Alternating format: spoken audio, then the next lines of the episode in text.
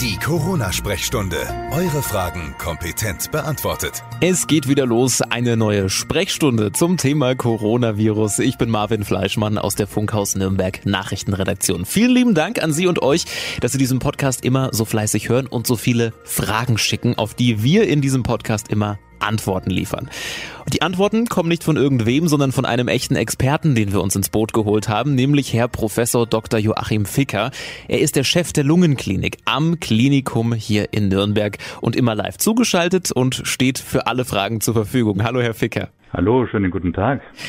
Dann legen wir doch gleich mal los mit der ersten Frage und es geht um Restaurants, die ja jetzt auch wieder den Innenbereich für ihre Gäste öffnen dürfen. Und eine Hörerin fragt, ist es denn jetzt besser, vielleicht den Biergarten trotzdem zu benutzen, anstatt den Innenbereich? Oder können wir uns durch die Abstandsregeln und Hygienevorschriften auch einfach ohne Sorgen es im Innenbereich gemütlich machen? Ja, das ist eine gerade wirklich ganz wichtige und ganz aktuelle Frage. Wir haben ja Tröpfcheninfektion und wir haben diese Infektion durch das Aerosol. Die Tröpfchen, das sind die, vor denen wir uns auch vor allem mit der Maske schützen können, die so ein bisschen mit Schwung auch aus dem Mund und aus der Nase rauskommen. Und das Aerosol, das sind so diese ganz, ganz, ganz, ganz kleinen Tröpfchen, so kleiner als fünf Mikrometer, die schweben können in der Luft. Tröpfcheninfektion gibt es innen und außen, da ist kein großer Unterschied. Aber das Aerosol, das kann tatsächlich außen sehr schnell weggeblasen werden, einfach vom Wind. Und auch wenn Sonne scheint, dann trocknen diese ganz winzigen Tröpfchen innerhalb von Sekunden weg und dann sind die auch nicht mehr infektiös. Und auch die UV-Strahlung, also die ultraviolette Strahlung, die kann Viren killen. Das heißt, es ist von der Tendenz her außen schon eindeutig sicherer. Es treten überhaupt an der frischen Luft viel, viel weniger Infektionen auf als in den Innenräumen. Wenn man trotzdem innen reingeht, und das wird man nicht immer vermeiden können, auch wenn ich natürlich jetzt außen im Sommer viel lieber draußen sitze, dann würde ich mir ein Restaurant suchen, das nicht so überfüllt ist. Je mehr Leute drin sind, desto dichter ist das Aerosol. Ich würde vielleicht auch mal die Bedienung fragen, ob man mal kurz lüften kann. Ja, oder mir einen Platz am Fenster sitzen, äh, suchen, wo man am Fenster sitzen kann, wo es offen ist. Ähm, und ich würde schauen, dass ich wirklich, wenn ich nicht am Tisch gerade esse und trinke, dann auch eine Maske trage und natürlich auch die eigene Händehygiene beachten.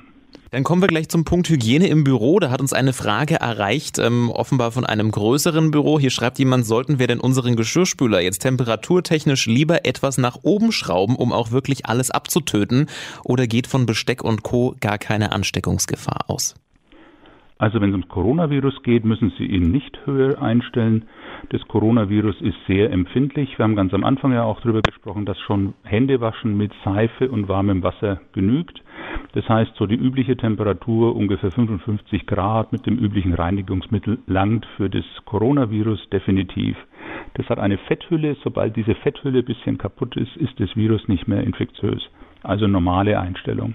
Gut zur aktuellen Lage. Dazu hat uns eine Hörerin geschrieben und stellt sich wahrscheinlich eine Frage, die viele Menschen gerade beschäftigt. Sie schreibt, warum sind denn die Corona-Neuinfektionen jetzt relativ konstant und gehen gar nicht so wirklich stark nach oben, trotz der ganzen Lockerungen mit Gastronomie und so weiter? Viele haben da ja eigentlich befürchtet, dass das dazu führen könnte, dass die Infektionszahlen jetzt wieder sehr stark nach oben schießen. Aber warum ist es jetzt so konstant geblieben? Da gibt es, glaube ich, zwei Gründe. Das eine ist, dass insgesamt jetzt nicht mehr so viele Menschen in der Bevölkerung unterwegs sind, die das Virus mit sich tragen. Das heißt, auch wenn jetzt so ein bisschen Lockerung ist, ist die Wahrscheinlichkeit so rein statistisch, dass ich auf einen Infizierten treffe, nicht mehr ganz so hoch, wie es zum Beispiel Ende Februar, Anfang März war. Ähm, dazu kommt, dass wir ja noch nicht so richtig hemmungslos gelockert haben und auch gerade eben erst dabei sind zu lockern. Im Augenblick ähm, passiert das, was so der Professor Drosten ähm, Tanz mit dem Tiger nennt. Also wir gehen ganz, ganz vorsichtig mit diesem Virus um und im Augenblick, glaube ich, machen wir das noch richtig. Und man muss jetzt aufpassen, dass wenn weitere Lockerungen kommen, dass dann einfach die Zahlen nicht nach oben gehen. Und wenn sie irgendwo regional nach oben gehen, dann muss man gegenhalten. Im Augenblick aber, glaube ich, machen wir das ganz gut. Mhm. Könnte es denn auch daran liegen, dass die Inkubationszeit beim Coronavirus ja wahrscheinlich relativ lang ist und dass uns das dann in den nächsten Tagen jetzt erst noch ähm, blüht und dann die wirk das wirkliche Ausmaß erst noch sich zeigt?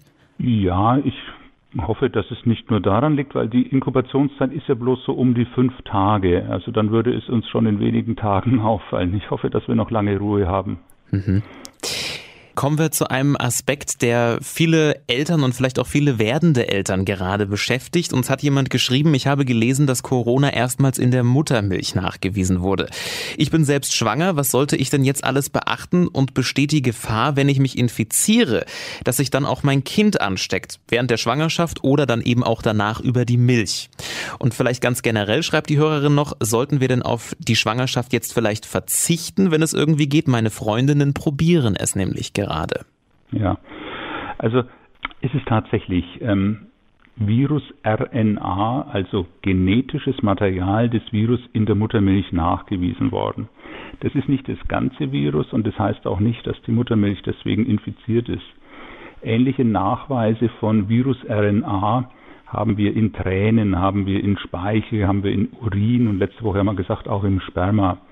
Aber das heißt nur, dass im Organismus mal das Virus war und das heißt jetzt nicht wirklich, dass die Muttermilch definitiv ansteckend ist.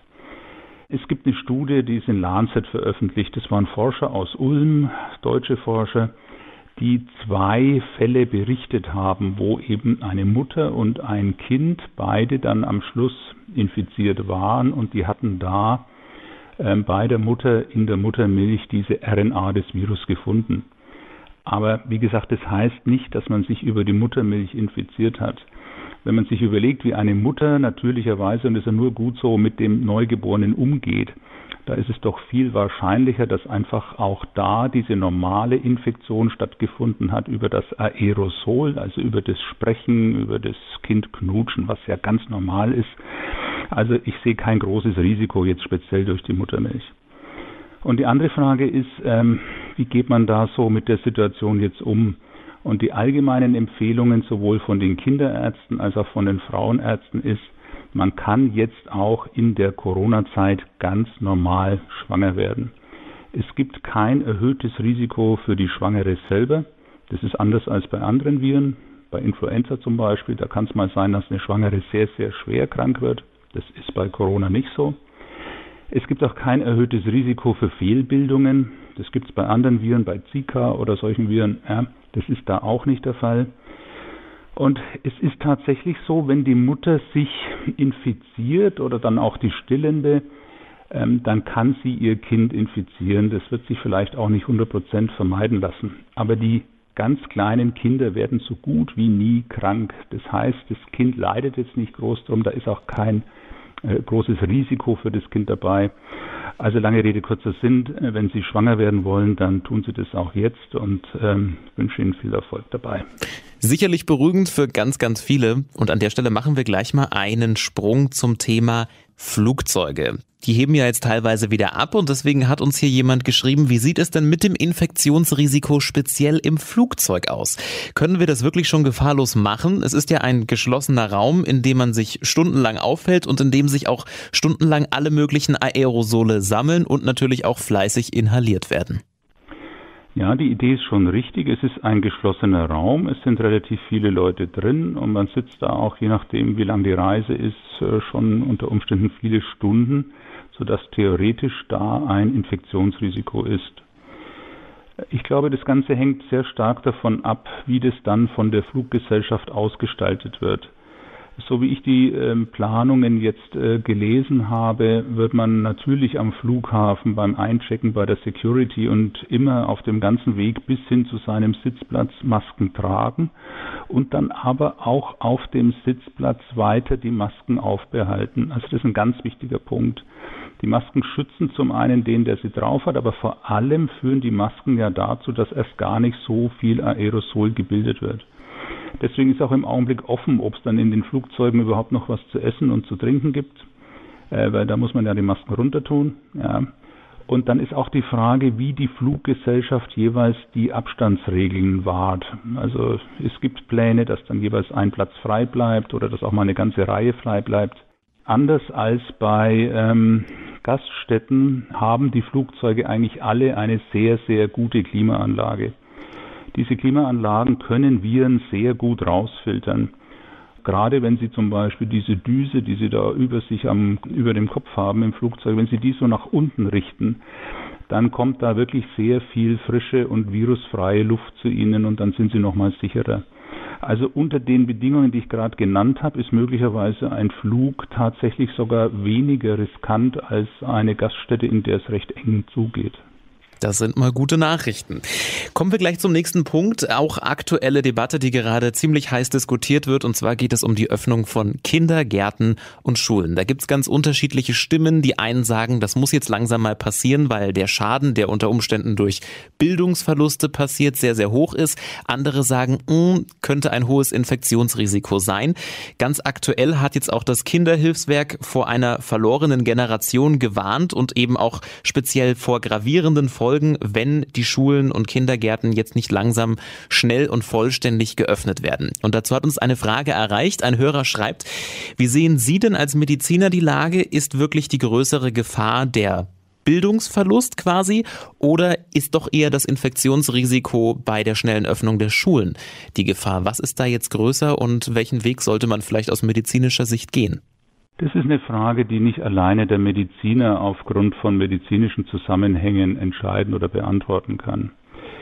Ähm, ich denke mir manchmal so als reiner Privatmann, ähm, dass es vielleicht gar nicht schlecht ist, wenn die Kinder mal so ein bisschen weniger Stress haben, es wäre schade, wenn da Bildungsverluste entstehen in der Schule, die nicht mehr aufgeholt werden. Aber wenn jetzt da mal so ein bisschen Verzögerung insgesamt in die Ausbildung hineinkommt und dann die Kinder halt ihren Schulabschluss äh, ein Jahr später machen, äh, ich glaube, das würde vielen Kindern gar nicht schaden. Aber es ist meine ganz persönliche Meinung so und nicht als Arzt. Ähm, es ist ein Risiko in den Kitas, in den Kindergärten, in den Schulen da. Aber ich glaube, dass wir auch da gerade dabei sind, Konzepte zu entwickeln, diese Risiken zu minimieren. Und ähm, zum Beispiel auch die Überwachung mit Tests kann dazu beitragen. Dazu können viele andere Maßnahmen beitragen. Und ich glaube, wir müssen es in einer vorsichtigen Weise jetzt einfach auch mal ausprobieren und das Ganze sehr genau beobachten. Und das wird ja auch gemacht. Und wenn man dann merkt, dass in bestimmten Situationen doch immer mal wieder Infektionsausbrüche sind, dann kann man da ja auch gezielt ähm, nachregeln und bestimmte Situationen nochmal ändern. Aber jetzt auf unbestimmte Zeit Kindergärten, Schulen zuzulassen, glaube ich, das ist wirklich eine schlechte Idee. Alles klar, dann hat uns eine Frage erreicht, die ja, sich jeder Mensch in seinem Alltag vielleicht gerade stellt. Hier schreibt jemand, lässt sich denn sagen, was gerade so die absoluten Risikozonen im Alltag sind? Also besser der Wochenmarkt anstatt Supermarkt. Haben Sie da vielleicht einen Tipp oder ein paar Tipps ich glaube, man kann hier nicht alles aufzählen, aber es gibt so ein paar Grundlagen. Also wie wir vorhin gesagt haben, immer lieber draußen als drinnen. Das heißt wirklich lieber den offenen Wochenmarkt als den geschlossenen Laden lieber da, wo wenig Menschen sind, als da, wo viele Menschen sind. Das heißt, wenn Sie jetzt umgekehrt einen geschlossenen Laden haben, wo sonst kein anderer drin ist und einen überfüllten Wochenmarkt, dann gehen Sie vielleicht doch nach innen. Also immer so ein bisschen aufpassen. Und dann spielt auch immer die Zeit eine Rolle. Wenn ich irgendwo sehr lange bin, dann habe ich ein höheres Risiko, mich, mir dort was zu holen, als wenn ich nur mal kurz dort bin. Und so immer ein bisschen überlegen, wie ist die Situation gerade da, welche Möglichkeiten habe ich zu wählen bei diesen drei Kriterien. Und dann gilt immer das, was sonst gilt, Maske tragen da, wo es geht und Händehygiene. Gut, dann werfen wir noch einen Blick auf eine Frage, die sich auf die Deutsche Post bezieht. Die hat diese Woche ja angekündigt, war auch in den Nachrichten, dass es wohl vorsorgliche Corona-Tests bei vielen, vielen Mitarbeitern geben soll, auch ohne einen konkreten Verdacht, damit man ja einen besseren Überblick über das Infektionsgeschehen bekommt. Und da hat uns ein Hörer geschrieben, brauchen wir denn Ihrer Meinung nach solche vorsorglichen Corona-Tests vielleicht auch noch in vielen anderen Unternehmen? Oder ist das Quatsch? Ich glaube, das macht nicht nur bei der Post Sinn, sondern das macht in vielen Situationen Sinn, zum Beispiel auch in Kitas, in Kindergärten, Schulen, vielleicht auch in anderen Betrieben, sicher auch in Krankenhäusern, dass man nämlich einfach versucht, Infektionen, infizierte Personen möglichst früh zu erkennen mit so einem Test. Das Virus kann ja schon wiederum infektiös sein, bevor der Infizierte selbst Symptome hat. Das heißt, bevor er selbst die Chance hat, sich zu Hause zurückzuziehen, um damit keine anderen mehr zu infizieren. Wenn ich viele Mitarbeiter in einem Unternehmen oder zum Beispiel auch in einem Kindergarten, in einer Kita, die Erzieherinnen teste, dann kann ich sehen, hier tut sich wieder was. Ja, das Coronavirus ist gerade dabei, in einem Unternehmen oder in einem Kindergarten oder in einer Schule sich wieder auszubreiten. Und dann kann ich versuchen, in diesem Betrieb oder in dieser Schule das Ganze wieder einzudämmen und kann auf diese Art und Weise versuchen, das Virus immer wieder zu begrenzen, sodass es sich nicht über eine ganze Stadt oder ein ganzes Land wieder ausbreiten kann. Ich glaube, das ist der eigentliche Sinn von solchen Tests. Derjenige, der da getestet ist, der hat selber gar nicht so viel davon, aber insgesamt die Ausbreitung des Virus, die können wir mit solchen Tests hoffentlich möglichst lange wieder begrenzen, ohne dass wir all diese Freiheiten, die wir uns gerade so allmählich wieder gönnen, ohne dass wir die prinzipiell in Frage stellen müssen. Also durchaus ein sinnvolles Tool. Durchaus sinnvoll. Und dann sind wir auch schon bei der letzten Frage. Hier schreibt uns jemand, stimmt es denn, dass lautes Sprechen in Sachen Virusverbreitung gefährlich ist? Sollte ich jetzt vielleicht darauf achten, wenn ich mit Freunden unterwegs bin, eher leise bzw. ruhig zu sprechen wegen dem Aerosol? Ich glaube, das Wichtigste ist, wenn Sie mit den Freunden unterwegs sind, Maske drauf haben. Wenn Sie eine Maske drauf haben und auch die Freunde eine Maske drauf haben, dann können Sie so sprechen und singen, wie Sie wollen. dann kann nichts passieren. Es ist tatsächlich so, dass beim lauten Sprechen mehr von diesem Aerosol entsteht. Das ist das, was man sonst üblicherweise feuchte Aussprache nennt. Ja. Und interessanterweise hängt es auch davon ab, nicht nur wie laut Sie sprechen, sondern auch was Sie sprechen. Es gibt eine Studie aus den USA, wenn die Worte, die mit einem TH vorne beginnen, also Thunderstorm, sprechen, dann kommt tatsächlich mehr Aerosol raus. Es ist noch mehr beim Singen und beim Schreien und interessanterweise ist es auch sehr viel Aerosol beim Lachen. Mhm. Aber ich glaube, wir sollten nicht auf das Lachen verbieten, denn dann hätte das Coronavirus wirklich gewonnen. Wir sollten uns nicht vom Coronavirus das Lachen verbieten lassen. Das ist ein schönes Schlusswort und damit sind wir auch schon am Ende. Das sagt Herr Professor Dr. Joachim Ficker, der Chef der Lungenklinik am Klinikum Nürnberg. Vielen Dank. Ich habe zu danken. Und nächste Woche hören wir uns wieder mit einer neuen Ausgabe. Wir freuen uns auf viele Fragen und wir werden wie immer versuchen, Antworten zu liefern. Bis nächste Woche bleiben Sie und ihr bitte gesund. Die Corona-Sprechstunde. Eure Fragen für die nächste Podcast-Folge jetzt an coronasprechstunde at podyou.de. Alle Podcasts jetzt auf podyou.de, deine neue Podcast-Plattform. Podyou.